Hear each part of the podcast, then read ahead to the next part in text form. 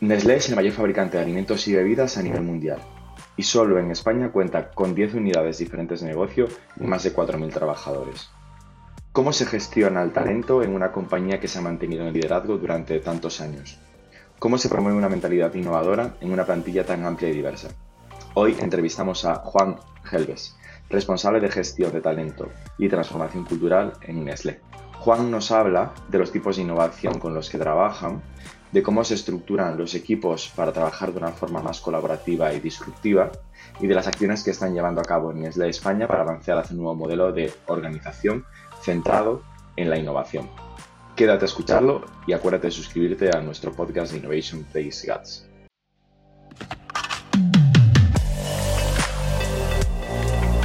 Innovation Takes Guts, un podcast donde hablamos sobre empresas disminuyendo sus propias industrias Open Innovation y Corporate Venturing. Porque innovar no es para suicidas, no hacerlo sí. Con Bryce Comesaña, Head of New Ventures en Corporate Lab. Hola a todos. Hoy tenemos con nosotros a Juan Helves, que es el Head of Talent Management eh, y Cultural Transformation en Nestlé España. ¿Qué tal, Juan? ¿Cómo estás? Hola Bryce, muy bien, muchas gracias. Buenos días a todos. Muchas gracias a ti por eh, eh, prestarte para, grabar este, este, episodio que llevamos eh, tiempo intentando cuadrar y creo que la conversación que vamos a tener hoy vamos a tratar un tema bastante relevante que es como la, gestión de la cultura y el talento en una compañía innovadora, ¿no? Qué bien. Vale, ah genial acompañarte, acompañarlos. Me gustaría que eh, antes de empezar, o sea, y que, entremos ya un poco más en materia, eh, eh, nos cuentes un poco quién es Juan, de, de, dónde vienes y también, o sea, este cargo en qué consiste un poco en el día a día, ¿no? Vale, bueno, soy, originalmente de Colombia, llevo un par de años, ya voy para dos años aquí en, en España. actualmente soy responsable, como decía Bryce, por el área de talento y transformación. El área de talento es eh, la encargada de asegurar que eh, tenemos al, talento adecuado en los lugares adecuados y que estamos eh, asegurando también el performance y el desarrollo de todos nuestros colaboradores. Y asimismo está atado a todo el proceso de transformación. Eh, hace, hace un par de años como organización nos dimos cuenta que era absolutamente fundamental poder evolucionar nuestro modelo de negocio a un modelo de negocio que fuera más flexible, que se pueda adaptar mejor para poder seguir, continuar siendo competitivos en, en un entorno cambiante del mercado. Entonces, así que eh, definimos, decimos impulsar toda la parte de, transformación como uno de nuestros pilares de estrategia corporativa principales y eh, bueno, estoy liderando el área que ha venido ayudando a los diferentes puntos de la organización a evolucionar hacia ese modelo de negocio que, tenemos en nuestra visión. Qué bueno. Y esto, por tener un poco de, contexto eh, de tu rol en, en Nestlé España, ¿Cuántas personas eh, eh, trabajan en Nestlé? O sea, ¿cómo estáis también distribuidos respecto a eh, equipos o jerarquías? Sí, bueno, nosotros hacemos parte del, grupo Nestlé, que es el, mayor fabricante de, alimentos y bebidas en el mundo. En España, particularmente, eh, estamos presentes con 10 eh, unidades de negocio que va desde aguas, chocolates, cafés, eh, alimentos para, mascotas, entre, entre otros. Contamos con 10 fábricas en, el territorio español y una oficina central que está localizada en, en Esplugas de Llobregat, cerca de Barcelona. Y bueno, en total estamos hablando de unos 4.000 empleados en, promedio, teniendo cerca de 1.000 en la oficina central y el resto está entre fuerza de ventas y repartido entre todas las eh, diferentes eh, fábricas que tenemos. Entonces, cubrimos muchos, muchos perfiles eh, diferentes. Hmm. Y, entiendo que adecuar planes para transformar, o sea, este talento en un talento más innovador, o sea, es muy diferente, ¿no? De, un talento más senior a un eh, responsable de planta, o sea, te encuentras un poco con mucha diversidad, ¿no? De, perfiles. Sí, y de, de, hecho eso es uno de los puntos clave cuando estamos hablando de la transformación. Porque al final, cuando tú hablas de transformación, sí hablamos de un modelo de negocio, ¿no? Y hablamos de un modelo de negocio que se puede adaptar y tenemos ese sueño de cómo queremos ser competitivos en el mercado. Pero al final, detrás de cada modelo de negocio, detrás de cada producto, eh, de la fabricación para llevarlo hasta las manos de nuestros consumidores, está, está la gente. Eh, y ese es, el, ese es el punto más importante de, de, nuestra organización y por eso es el primer, el primer eslabón de la cadena que tenemos que ver cuando estamos pensando a nivel de transformación. Y eh, tener la visión de ese modelo organizativo es súper importante, pero es también muy importante que podamos traducir esa visión, qué impacto y qué significa para mí. O sea, ¿qué hay para mí como colaborador? Yo que estoy sentado en una fábrica, yo que estoy sentado eh, hablando con clientes en ventas o estoy eh, sentado en una función de, de finanzas en oficina central, ¿cómo me va a impactar a mí el cambio y qué tengo que yo aportar para poder generar ese cambio? Entonces, cuando tratamos de traducir lo que significa esa visión de modelo eh, de negocio, de modelo organizativo a los eh, roles y los perfiles individuales, pues eh, significa un cierto nivel de complejidad, porque cada quien tiene su rol específico y al mismo tiempo que tenemos que todos saber cuál es el objetivo final, sí que es súper importante poder entender cómo me va a afectar a mí y cuál es mi contribución para que al final podamos movilizar a la organización. Si no, no vamos a poder asegurar una transición eh, en ese proceso de cambio que sea sostenible. Y aquí perfiles, claro, tenemos entonces muchos perfiles diferentes, expectativas diferentes, eh, niveles de impacto en el negocio eh, eh, diferentes o, roles en el negocio diferentes y poder llegar a, cada uno de ellos es, es, es, un reto en sí mismo.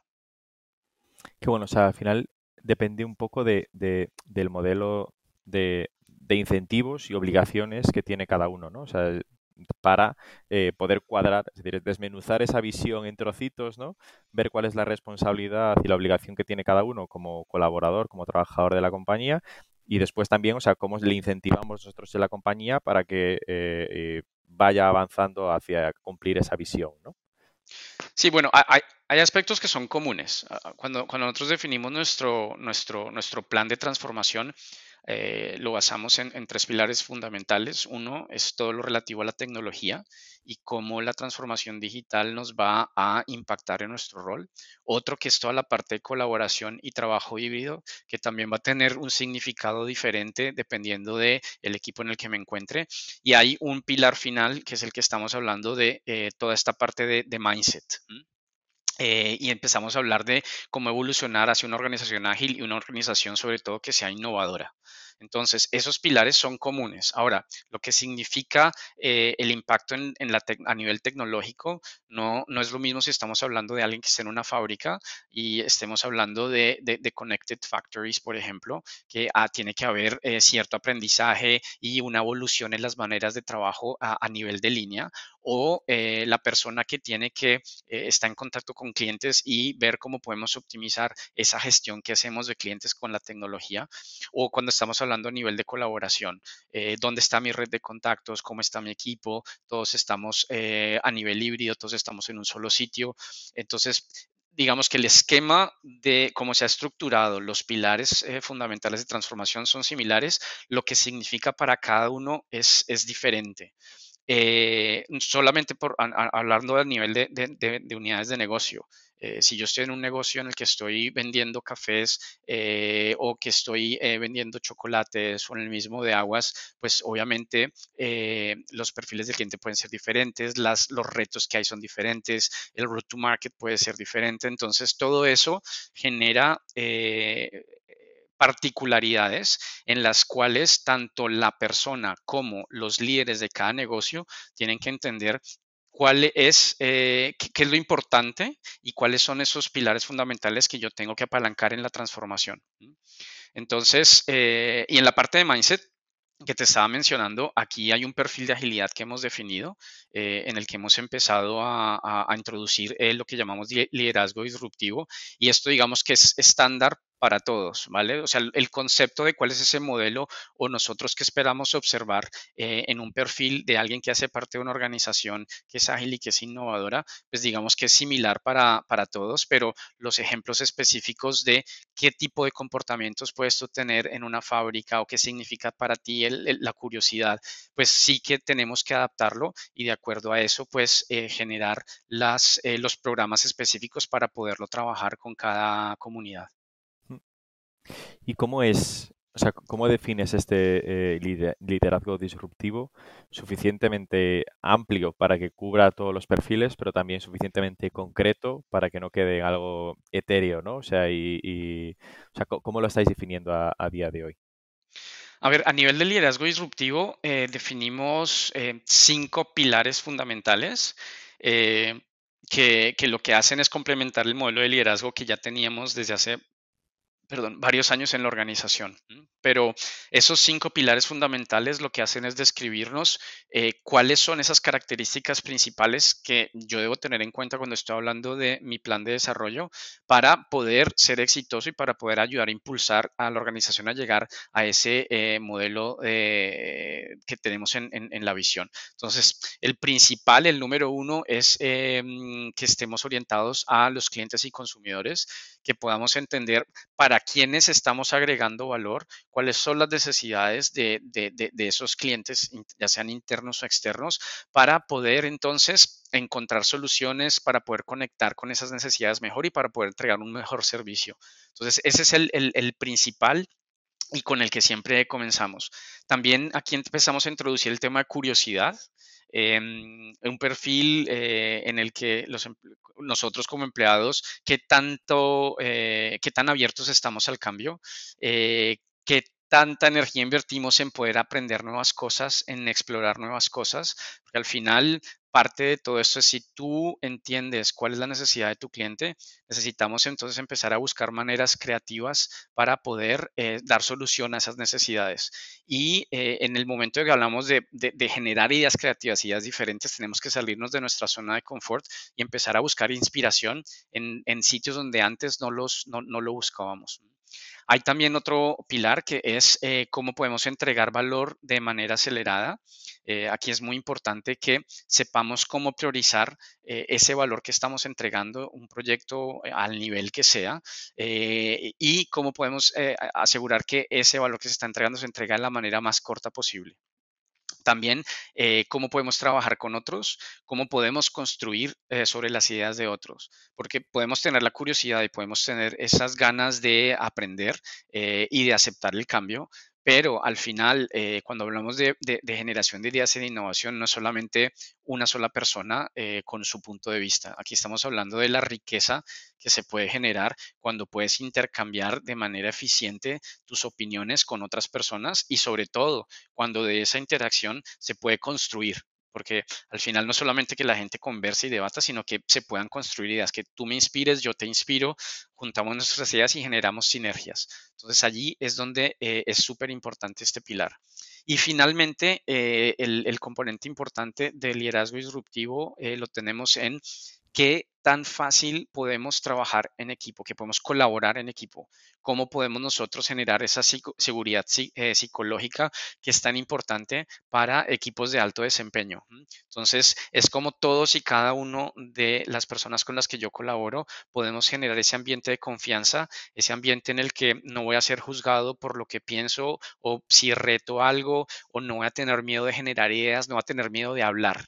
Eh, y allí es donde es muy importante que eh, todos tengamos esta, esta, esta, esta, este sentimiento de seguridad psicológica, eh, no solo sentirlo, sino también cómo lo podemos promover, cómo con mis actitudes, cómo en la manera como hablo, cómo comunico, eh, yo incentivo, yo motivo a mis compañeros a cualquier nivel que sea, aquí no importa la jerarquía, a poder levantar la mano, a poder hablar y allí, si tenemos entonces este perfil, sí que podemos hablar de generar fuentes de inspiración eh, de innovación en cualquier lugar de la organización. Porque aquí hay algo muy importante y es que cuando hablamos de innovación, sí, hay una parte de innovación que cubre eh, nuestros productos, que cubre nuestros eh, route to market, que cubre modelos de negocio, pero al final cuando hablamos de un modelo de agilidad a escala, no solamente nos centramos en innovación en el área de productos, sino nos centramos en innovación en cualquier lugar de la organización.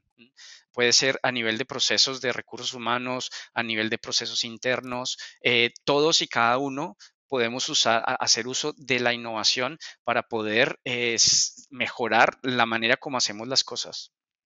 Hmm.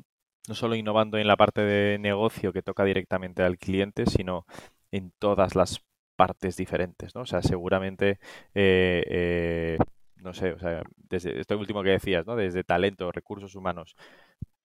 Habéis tenido que innovar seguro, o sea, mucho en estos últimos años con todo el cambio que hubo tipo COVID, etcétera y tal, de teletrabajo, etcétera. O sea, esto seguramente supuso un modelo de gestión diferente al que teníais anteriormente y a esto también hay que estar abiertos y tener ese liderazgo eh, disruptivo a cómo podemos buscar nuevas soluciones y no solo a eh, eh, cómo podemos hacer que estas nueva, este nuevo café llegue al mercado, ¿no? O si queremos lanzar un nuevo producto y tal, o sea, sino todo el equipo conseguir que toda la organización tenga este eh, liderazgo disruptivo. Correcto. Me, gusta dentro de estos puntos, o sea, que, comentabas de los pilares, de la curiosidad, el valor acelerado y, cómo trabajar con otros, que esto eh, eh, eh, a mi forma de verlo ahora, representa bastante la parte de, abrir la organización también, ¿no? O sea, de cómo podemos trabajar nosotros con otros, cómo somos suficientemente rápidos trabajando también con otros y ser creativos a la hora de pensar que puede haber otros fuera que, nos ayuden a, resolver nuestros problemas, ¿no? O el problema de nuestro consumidor, que es lo que decías antes, que era como el, principal o uno de los principales pilares. Eh, ¿Qué acciones estáis llevando a cabo eh, en esto? O sea, ¿cómo se relaciona Nestlé desde el punto de vista del talento con, con terceros, o sea, que les ayuden a ser más creativos? A ver, em, nosotros como organización ya teníamos, eh, veníamos trabajando con diferentes modelos de gestión de performance y de gestión de, talento. Em, eran, son ciclos que nos permitían eh, a, cada, eh, a cada empleado ser el owner de su carrera y tener como principal sponsor o principal coach a su jefe directo. Entonces, esto, era esto es un modelo que nos permite no dejar al azar este tema de este tipo de conversaciones que son tan importantes eh, cuando estamos pensando en desarrollo profesional, desarrollo, desarrollo de carrera, eh, qué necesito yo para ser exitoso en mi cargo actual y cómo puedo cubrir esos gaps. Entonces ya contábamos con, un, con, modelos y hay muchos procesos y bueno, muchas organizaciones los tienen. Aquí lo, lo importante era, eh, cuando estamos hablando de procesos de transformación, es que si estamos hablando de un modelo evolucionado de liderazgo, como es el liderazgo disruptivo, esto no podía estar eh, como algo adicional, esto no podía estar como un proceso aparte de lo que ya teníamos incorporado en la organización. Entonces aquí la clave ha sido poder ver cómo eh, todas estas eh, líneas de soporte que hemos definido, cómo las podemos integrar en los procesos que ya están establecidos en la organización. Entonces, eh, a nivel de, talento, este ciclo de construcción de planes de desarrollo es una conversación que se lleva a cabo con cada persona con su respectivo jefe directo para mirar a largo plazo en, mi, en, mi, pues, en mi posición actual. Dónde tengo eh, oportunidades de mejora, eh, qué debo potenciar para ser exitoso y con miras a futuro, eh, qué debo entonces trabajar. Entonces, en estas conversaciones hemos conectado con ese nuevo modelo de liderazgo disruptivo. Y aquí hay un ejercicio que lanzamos y es un, un, un 360 de liderazgo disruptivo en el que cada persona tiene la oportunidad de recibir feedback de eh, sus colegas, ya sean directos eh, de, colegas en otros niveles jerárquicos o en otros, o en otros equipos, porque aquí recordemos que no estamos hablando de equipos naturales, sino estamos hablando de equipos que eh, generan valor. Y cuando tú hablas de equipos que generan valor o de, de value streams, estás hablando de personas que están en diferentes puntos de la cadena. Entonces, cada persona tiene la oportunidad de pedir feedback eh, y ver de acuerdo a ejemplos que describen en situaciones concretas qué significa ser curioso, qué significa trabajar con otros, qué significa generar esa seguridad psicológica. con base en esos ejemplos, las personas eh, te dan tu feedback y esa lectura de feedback la hemos hecho también con eh, miembros del comité de dirección. Entonces, aquí una de las cosas más importantes es que hay que liderar con ejemplo. Entonces, las primeras personas que hicieron ese ejercicio de liderazgo disruptivo fueron los miembros del comité de dirección que eh, les sirvió para no solamente entender su perfil, cómo está y en qué deben trabajar y cuáles son sus fortalezas, sino también les sirvió para poder identificar en su negocio, en su realidad respectiva, cuáles son esas palancas de innovación y agilidad que tienen que impulsar. Entonces, con ellos haciendo feedback, haciendo, haciendo sesiones de coaching individuales eh, con inicialmente todas las personas que están a cargo de, equipos. Eh, la persona tuvo la oportunidad de recibir una, una, sesión en la que se eh, resaltan cuáles son esos, esos, esas fortalezas a potenciar y cuáles son esas áreas de mejora en las cuales trabajar. Y aquí entonces se desarrollan planes de desarrollo, ¿ah? que era básicamente similar a lo que teníamos antes. Entonces, nosotros manejamos un modelo 10-20-70, eh, 10 eh, que quiere decir eh, Classroom Learning, 20% mentoring y 70% experiencia práctica. Entonces, para, las, para, las, para la, la parte del 10%, eh, nos estamos apalancando en soluciones de aprendizaje sencillas, depende de lo que tú necesites. Entonces, por ejemplo, eh, cómo puedes generar ideas eh, disruptivas, cómo puedes pensar out of the box, cómo puedes moderar equipos para poder tratar diferentes temáticas. O sea, hay, diferentes programas que ya teníamos incluso en marcha antes de comenzar con toda esta, esta parte de transformación de, de agilidad y de innovación. después hay una parte de mentoring. Entonces, de acuerdo a la palanca que tú necesites trabajar o que quieras potenciar, tú puedes ser o mentor o puedes recibir un, mentor que te pueda ayudar a trabajar, a, aclarar tus dudas y a ver cómo puedes en el día a día y en situaciones específicas eh, trabajar ese punto que tienes como prioridad. Y después está la parte del 70% que es más experiencial. Y aquí es donde hemos eh, introducido un, par de, un par de de, espacios interesantes para que la gente pueda eh, vivenciar eh, lo que eh, las áreas de trabajo que se han identificado. Entonces, aquí lanzamos algo que denominamos TAT, Talent Acceleration Tribes. La idea de estos equipos multidisciplinarios era poder ofrecer la oportunidad a la gente que eh, en conjunto con otras personas en otras unidades de negocio, en otras funciones corporativas, pudieran hacer frente a un reto de negocio específico definido por el comité de dirección en el que iban a recibir soporte de un coach e iban a tener la oportunidad de poner en práctica diferentes metodologías eh, de trabajo. Entonces, eh, dependiendo del reto, podría ser algo relacionado con tecnología, podría ser algo eh, en, aplicar, por ejemplo, metodologías como Lean Startup, a trabajar con Scrum, por ejemplo, para ciertos proyectos, o si estamos hablando de, generación de ideas centradas en el, en el, en el, en el usuario, estamos hablando de, design thinking. Entonces acá personas que de pronto no habían tenido la oportunidad de tener contacto con principios de design thinking, con, un proceso de design thinking, tenían la oportunidad de aprender de primera mano con un experto que iba a ser el coach de este equipo en un ejemplo eh, de la vida real para que lo pudiera aplicar. Entonces acá hemos lanzado ya varias eh, olas de, estas iniciativas.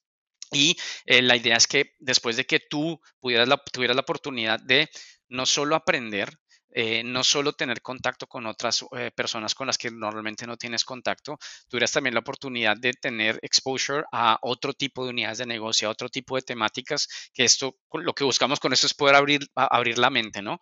Aquí hay una, una competencia muy importante y es poder extrapolar, es poder observar eh, y poder conectar eso que pasa en otra industria, eso que pasa en otro equipo, eso que pasa con otro eh, categoría de productos, poderlo relacionar a problemáticas internas que tengo actuales y poder entonces así generar ideas. Entonces, ese fue, por ejemplo, otro, otro, otro, un espacio que abrimos para, para, para, que la gente pudiera tener esa, esa vivencia. También eh, generamos otro espacio que llamamos Talks for Change. Es ejercicios que hacemos internos en que traemos, de acuerdo a temáticas que sean de interés, traemos a expertos externos que vienen a hacernos charlas, hablarnos de cosas diferentes, hablarnos de... Eh, puede, que no hablemos del negocio al día a día, sino hablemos de cuáles son las tendencias a 15, 20 años en el futuro eh, de la alimentación o de la colaboración. Entonces, aquí esto nos ha permitido que eh, podamos poner sobre la mesa y podamos traer al alcance de, la gente eh, temas eh, y llevar conversaciones que de pronto no se llevan en el día a día o no tenemos el expertise interno para poder generar esa, esa curiosidad, ¿no? Entonces, esos son uno de los ejemplos que, te podría compartir. Qué interesante esto. Justo te iba a preguntar además para la parte de, del mentoring, si, o sea, de este 20%, si este, si este mentoring solo lo hacéis con personas internas de la compañía, es decir, o sea, un compañero de otra unidad de negocio con el que he participado o con el que puede estar en mi rol o, o, si también se abre a, gente de fuera, ¿no? O sea, y, se extrae a, otros perfiles que, que, pensemos que puedan sumar de, de forma de mentorizar a esto. ¿Cómo lo, ¿Cómo lo estáis haciendo? ¿Son solo perfiles internos o también son externos? A ver, la, gran mayoría de ejercicios que estamos haciendo a nivel de mentoring son internos. Sin embargo, al inicio, cuando, empezamos a hablar de, la evolución de nuestro, de nuestro modelo de, operativo, eh, en, el momento de estructurar todas las plataformas que íbamos a hacer para transformación, una parte que estaba centrada en, en la awareness y, en trabajar internamente en nuestro mindset, pero había otra de cómo podemos entonces conectar con la parte externa. Y aquí han habido una serie de iniciativas en las que hemos hecho eh, partnerships con eh, incubadoras externas. Eh, estamos también con, con, Tech Barcelona y aquí se ha hecho la conexión de acuerdo a la temática, se ha hecho la conexión con personas que pueden inspirar eh, y con las que podemos aprender los unos de los otros. Entonces, eh, aquí eh, con, algunos, con algunos partners hemos desarrollado oportunidades en las que los mismos equipos de TAT, por ejemplo, han tenido la oportunidad de compartir o dejarse inspirar de startups que gestionan de pronto temas similares o han tenido un approach diferente a alguna, algún problema para que vengan a, inspirarnos o ayudarnos a solucionar o a tener una idea que eh, no sea la idea común con la que el equipo, que el equipo pudiera generar si no tiene esa inspiración externa. También eh, a nivel de startups, hay, eh, hay, algunas que les interesa mucho conocer eh, el modelo de negocio nuestro, el, modo operativo que tenemos y también de esa relación en la que nosotros no somos los mentísimos, somos los mentores, se da la oportunidad a que colaboradores que tienen un expertise específico, digamos, en la parte comercial, al tener este contacto con, estas, con estos partners externos, también puedan conocer cuáles son los retos que hay afuera, cómo los están afrontando qué tipo de problemáticas hay y eso poderlo extrapolar a su, eh, a su realidad interna. Mm. O sea, seguramente eh, eh, esta parte de, convertir el talento en más innovador, o sea, este liderazgo disruptivo, posiblemente para una startup cuando dice, oye, voy a, voy a, voy a hacer algo con, con Nestlé, ¿no? O sea, lo vea como una posibilidad eh, eh, tremenda, eh, pero no sé, o sea, si, si luego igual es el canal más adecuado para poder hacer un piloto o, o, convertirse en cliente o proveedor de Nestlé, que puede ser que la startup sea como el, lo, que más está ansiando, ¿no? Es decir, tener ese, ese logo de ese, de ese, ese cliente. Pero sí que es cierto que al final va a entender, o sea, mejor cómo funciona el negocio y va a estar más cerca de, de, de vosotros, ¿no? algo que me interesa Aquí lo importante es, yo creo que aquí lo importante es estar abiertos, porque esas ideas, esas nuevas ideas de negocio, esos, esos nichos potenciales de oportunidades o,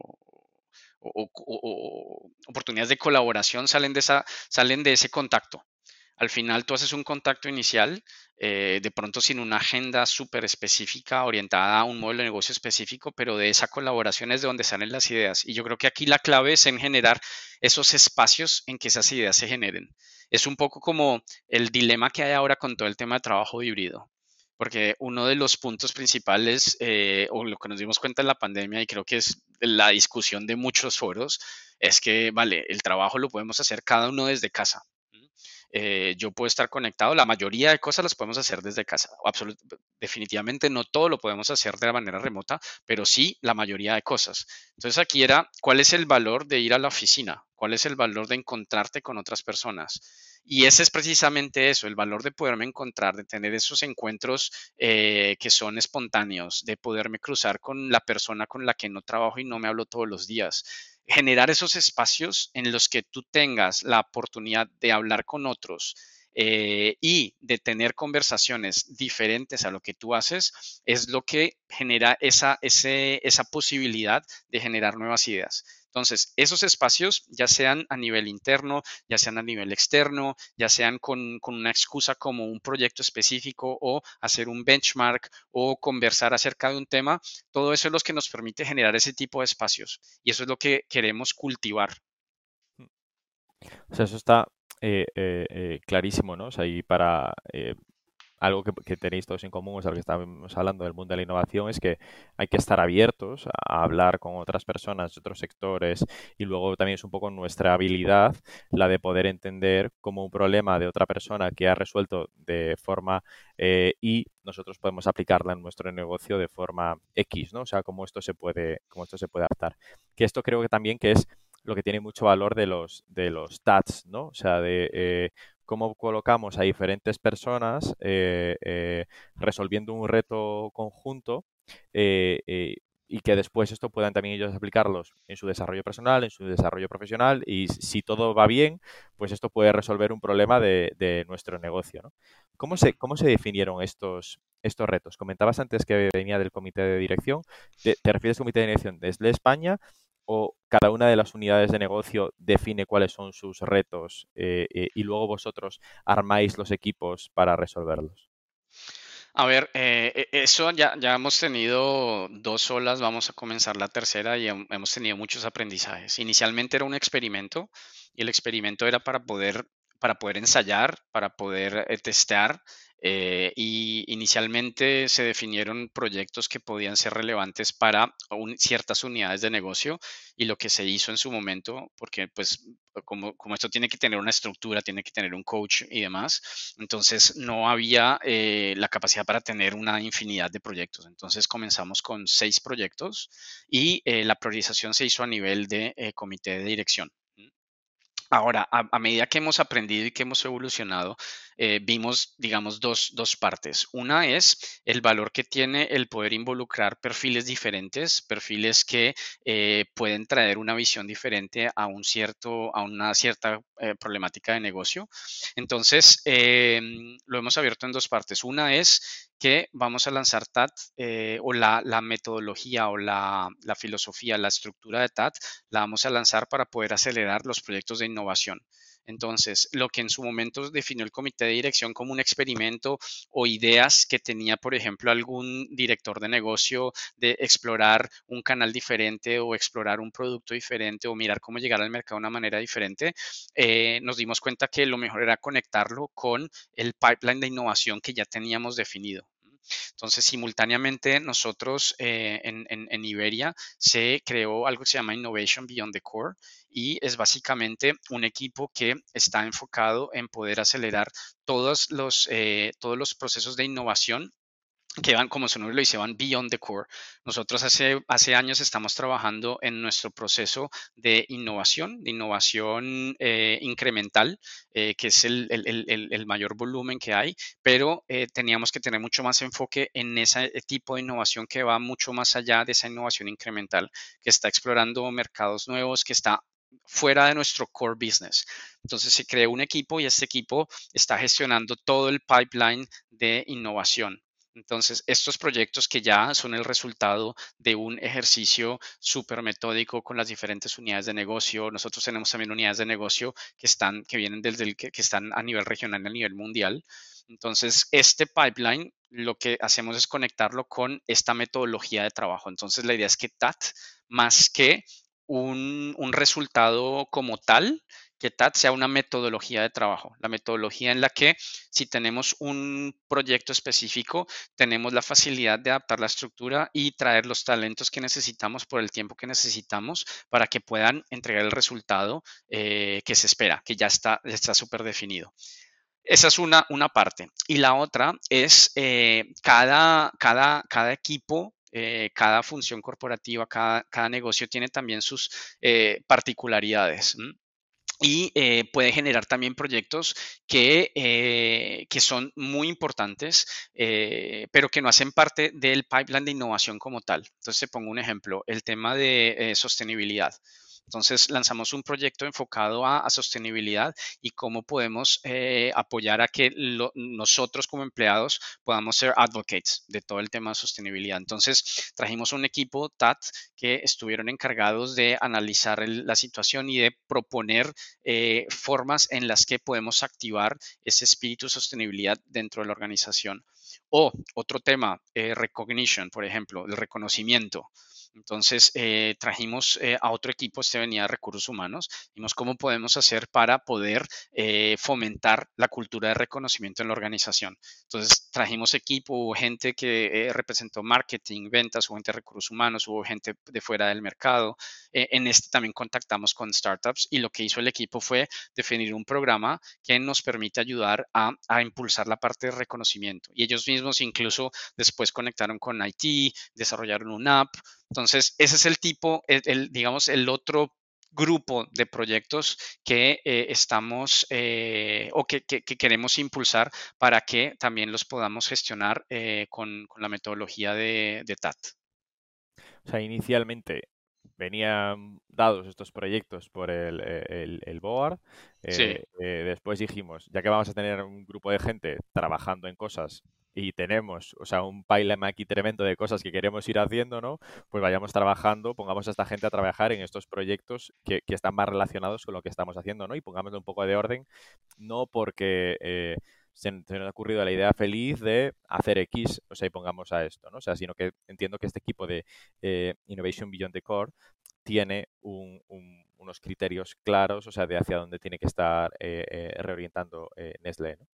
Y por otro lado, o sea, un poco que también lo comentabas antes, ¿no? O sea, que la innovación no viene solo para el cliente y el producto y el go-to-market, sino que también se puede innovar e, en, las otras áreas que, eh, o sea, lo que sería como, por así decirlo, los, eh, los headquarters, ¿no? O sea, el, eh, toda esa capa de servicios que hace que se pueda llegar al cliente, el producto, etcétera, ¿no? O sea, lo que te referías de talento, sostenibilidad, etcétera.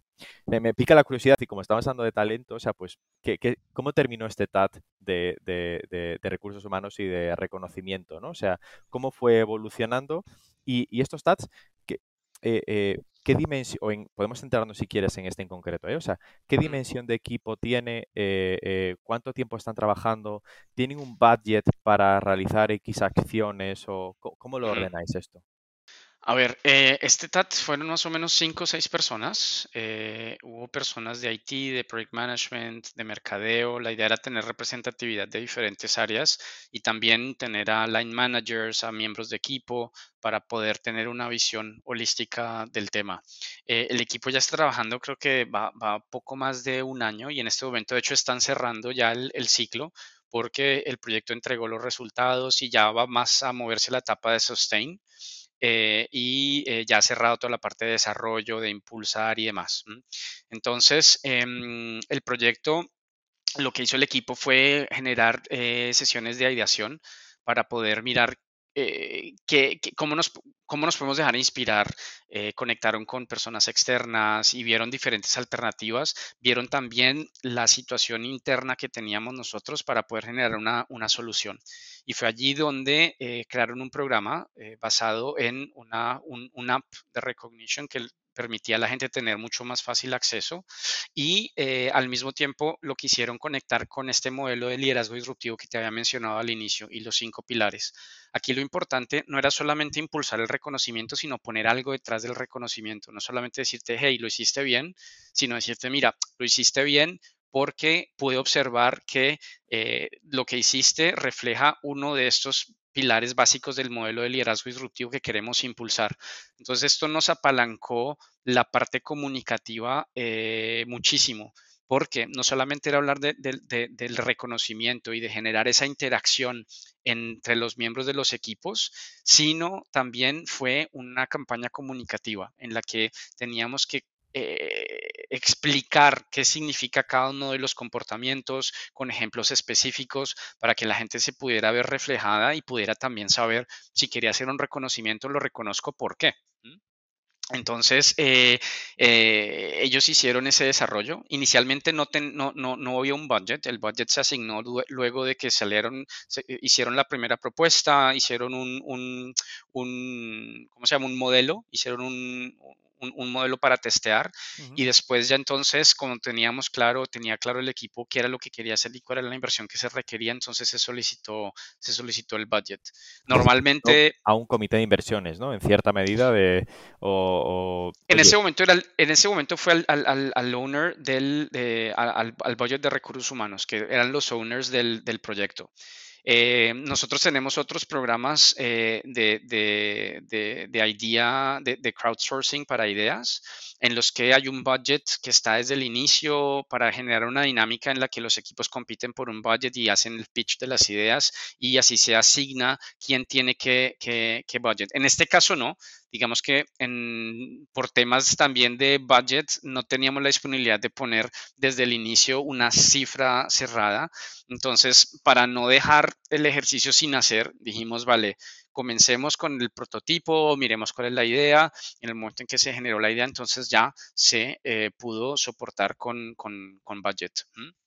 Eh, y bueno, aquí hubo temas bastante interesantes que trató el equipo, porque a medida que van haciendo las iteraciones, entonces se van dando cuenta de la realidad de cada negocio y de cada comunidad. Entonces eh, se lanzó eh, para la comunidad de el, Global IT Hub, que está aquí en Barcelona, es uno de los IT Hubs mundiales de Nestlé, y ellos tienen una realidad específica y unos temas específicos que tenían que ajustar cuando nos movimos al, mercado ya en Nestlé en España, ya era algo diferente. Y ahora están en el punto en el que, eh, por ejemplo, para una fábrica, cuando tú hablas de los ejemplos, estamos hablando de eh, customer oriented, de curiosidad, de eh, flexibilidad e-, esos ejemplos que habíamos mencionado nosotros en un ambiente de oficina central, donde tienes una realidad diaria distinta a lo que sería una fábrica, pues los mismos ejemplos no te sirven. Entonces, eh, el equipo está mirando cómo puede aterrizar esos ejemplos a un entorno de fábricas y en este momento eh, están, eh, o la última parte del proyecto fue ver cómo, lo, que están resolviendo ahora antes de cerrar es cómo lo pueden impulsar en un ambiente en el que el, acceso a dispositivos móviles no tiene la misma cobertura como lo tiene en una oficina central. Entonces, eh, fue un ejercicio súper interesante porque también dio la oportunidad a, mucha gente de poder tener contacto con, con el tema eh, tener a lo que te decía line managers, personas que no tienen nada que ver con recursos humanos, conocer del tema y poderlo impulsar y poderlo promocionar. Eh, y al final logramos que en este periodo de un año, a los tres meses ya teníamos un prototipo que se pudo lanzar, se pudo probar y hemos ido expandiéndolo. ¿no? Cuando hablamos de, de agilidad, hablamos de mejora incremental, hablamos de think big, start small. Entonces, todos estos principios los aplicamos y eso fue la experiencia que tuvieron las personas miembros de este equipo. De decir, vale, el proyecto que antes hubiera durado un año y algo en lanzarse, eh, lanzamos algo que era una solución, un mínimo viable product en, cuestión de meses para poderlo testar, aprender, hacer una iteración, dos iteraciones, hasta 10 iteraciones y en cada iteración iban mejorando los temas, ¿no? Eh, iban mejorando las funcionalidades, iban mejorando eh, la, la la manera como la, la, user interface y también la manera como comunicábamos, porque aquí no era solamente una parte técnica, sino también, como te había dicho, era una parte comunicativa.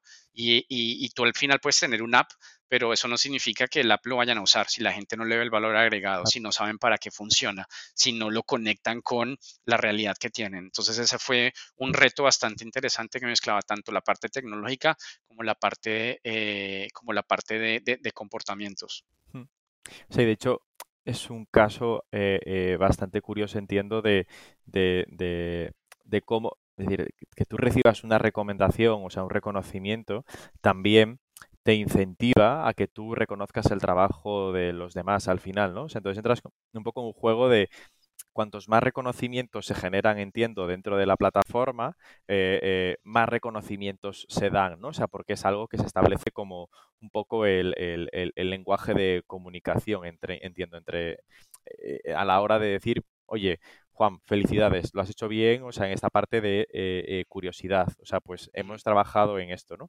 Pero tú luego también vas a otro y le dices, oye, Pepito, ah", y esto va eh, creando un, loop de viralidad interno que entiendo que para ellos también habrá sido muy positivo de, descubrir, ¿no? Y de, y de incentivar y ver cómo, cómo se lanza. Correcto. Mm. Aquí algo interesante es lo que queremos evolucionar es, vale, tenemos la parte de reconocimiento, eh, queremos solucionarlo hacia la parte de feedback. O sea, ya, ya, ya, es algo más completo, ¿no? Y es algo también que es interesante para trabajar, porque al final una, una de, las, de, las, de las características principales cuando estamos hablando de este tipo de transformación es de poder estar, de poder saber cómo manejar eh, cuando hay errores, cuando hay un fracaso, cómo aprender de él, cómo eh, poderlo hacer visible y que como cultura organizativa eh, no sea un estigma, sino sea una oportunidad de aprendizaje. Entonces, este es como el siguiente paso que queremos dar, porque aquí ya es algo un poco más complejo de gestionar. Pero como te das cuenta, aquí estamos hablando de ir paso a paso y al final nos damos cuenta que todo esto es con personas. Entonces, todos tenemos que acostumbrarnos a las nuevas maneras de, trabajar, a las nuevas maneras de pensar y esa evolución toma su tiempo. Esa evolución toma interacciones, digerir los conceptos, digerir las ideas, eh, hablar unos con otros y, eso, eso es un proceso que lleva su tiempo. Y que son o sea, inicialmente el TAT nace eh, eh, con otro objetivo. O sea, quiero decir, o sea, no nace con el objetivo de construir ese producto final, ¿no? Y, tener esa solución para el feedback y el reconocimiento, sino que nace para incentivar este liderazgo disruptivo entre, entre el equipo que lo hace y la, y la organización, ¿no? Entonces, esto es como un poco el, regalo que nos viene, el extra que, recibimos por, hacerlo, ¿no? Y, esto, o sea, pensáis que se va a llevar a sea, ¿se va a quedar como una herramienta interna? ¿Pensáis que tiene sentido externalizarlo y abrirlo también a mercado? O sea, o, se quedará algo eh, propio de Nestle? Bueno, por ahora no, digamos que esto es más, más algo interno de gestión nuestra, digamos, no, hace parte de nuestro core business, entonces eh, es más a manera de, compartirlo como eh, con colegas, ¿no? De compartirlo como casos de éxito, ¿no? y, ejercicios que nos han funcionado que yo creo que esa es otra de las, de las cosas interesantes y es que siempre es bueno mirar qué han hecho mis compañeros en, en, otras industrias, ni siquiera en la misma sino en otras industrias, qué han hecho, qué retos han tenido y de esas conversaciones es que van saliendo las ideas. Y aquí yo creo que esa es una oportunidad que, que es, es, algo que no se puede, que no se puede desaprovechar. Mm. Entonces, más, que, más que sacar algún tipo de, externalización del app, es más poderlo compartir, como lo estoy haciendo hoy con, contigo y con, los que nos están oyendo.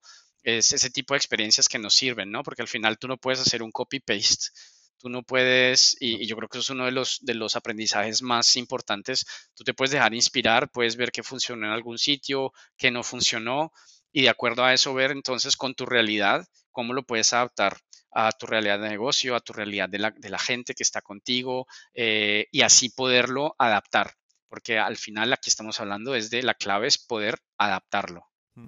O sea, una de las, y, ya para ir terminando, ¿eh? uno de los aprendizajes que, entiendo que te llevas de, de, este tiempo eh, gestionando este cambio de, de, liderazgo disruptivo es el hay que saber adaptarse, ¿no? O sea, ¿cuáles dirías que son los otros dos o, lo, que nos llevamos de fuera y que saber adaptarlo a nuestra, a nuestra organización, ¿no? ¿Cuáles dirías que son los otros dos aprendizajes que le darías a, al Juan de hace tres años, ¿no?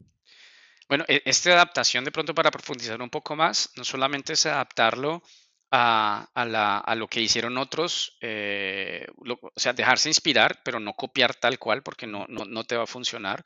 Hay que saber entender la realidad adaptarla, pero no solamente adaptar lo externo a lo interno, sino dentro de dentro de los mismos equipos que tú estás soportando a transformación, hay diferentes motivaciones.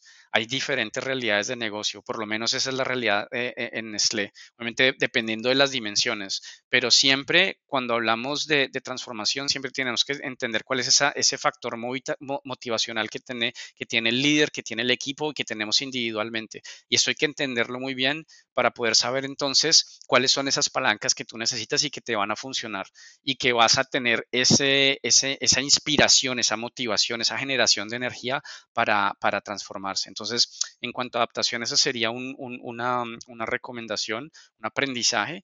Otro aprendizaje es que, a ver, esto es, lo principal es que es gente, gente, eh, lo que yo te decía, detrás del modelo de negocio, detrás de los productos, detrás de las fábricas, detrás, de todo, es gente.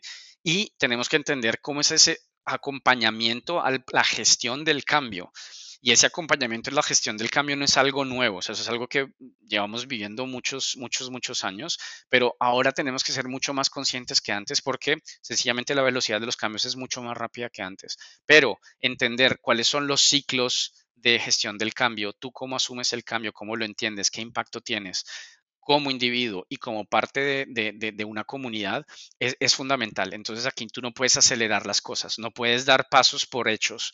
Eh, la comunicación es fundamental entonces porque es una comunicación de dos vías. Si yo quiero entender qué está pasando, tengo que escuchar, después eh, adaptar y después transmitir para que mi mensaje se pueda entender.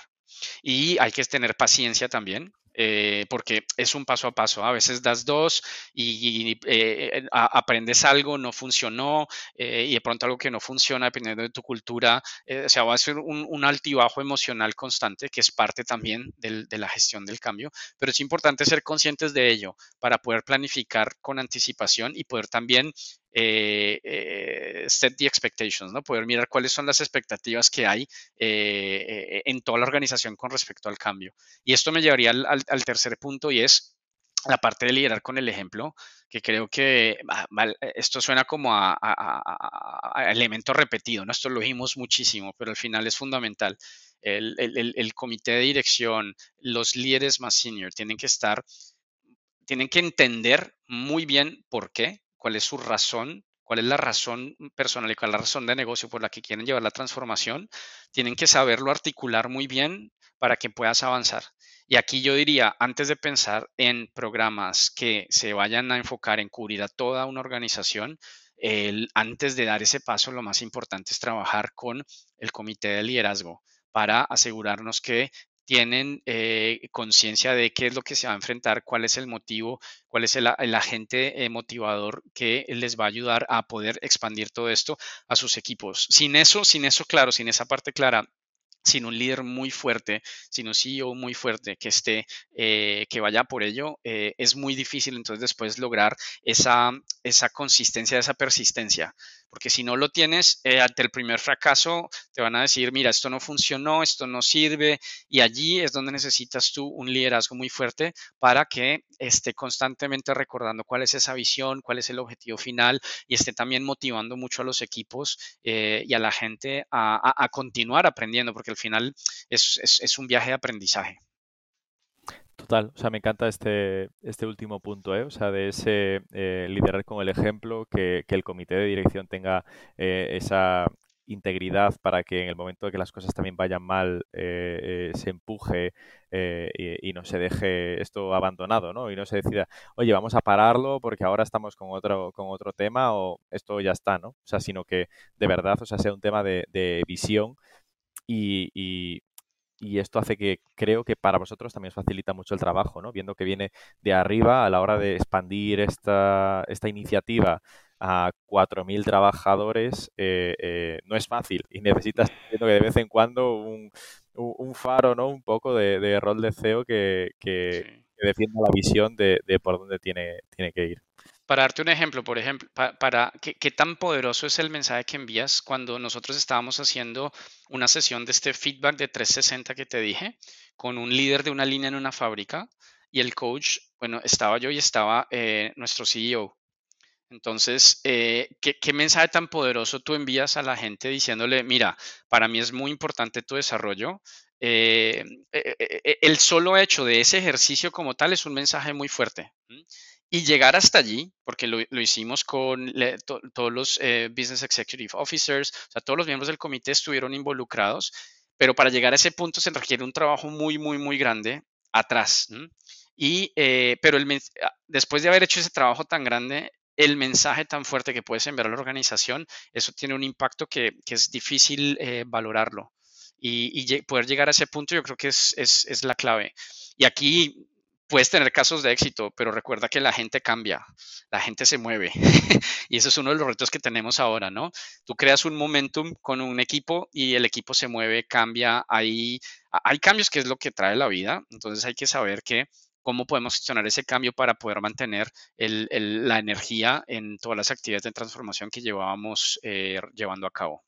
¿Cuáles son tus, tus expectativas o, el plan que, tenéis para, este año o los próximos años desde el punto de vista de, talento en, Nestle? Bueno, desde el punto de vista de talento es, poder eh, reforzar eh, todos los procesos internos que tenemos de gestión de talento poder reforzar eh, todos los componentes del perfil de liderazgo disruptivo que te había mencionado para que podamos llegar a la mayor cantidad de personas posible. O sea, hemos tenido muchas, tenemos muchos ejemplos de éxito, tenemos otros ejemplos de los que hemos aprendido. Ahora necesitamos llevarlo a algo mucho más, algo mucho más amplio. Acabamos de comenzar, comenzamos este año con el lanzamiento de eh, OKRs, eh, Objectives and Key Results eh, a través de 40 equipos en toda la organización, squads. Eh, entonces, todo esto va a implicar que vamos a llevar una transformación a escala y, ese es el reto que tenemos ahora. De hecho, estamos en un proceso de dar un paso atrás, mirar las palancas que tenemos, que ha funcionado, que no, y ver entonces cómo lo encaminamos para ya poder dar una cobertura a, toda la, a todo el scope que tenemos. Que ese es el reto más grande que tenemos ahora escalarlo. No está nada, no está nada mal.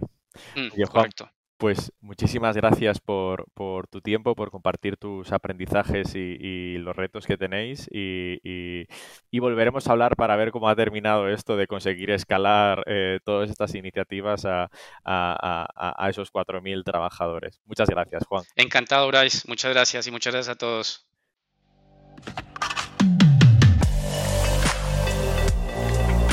Innovation Takes Guts, un podcast donde hablamos sobre empresas disminuyendo sus propias industrias, Open Innovation y Corporate Venturing. Porque innovar no es para suicidas, no hacerlo sí. Con Bryce Comesaña, Head of New Ventures en Corporate Lab.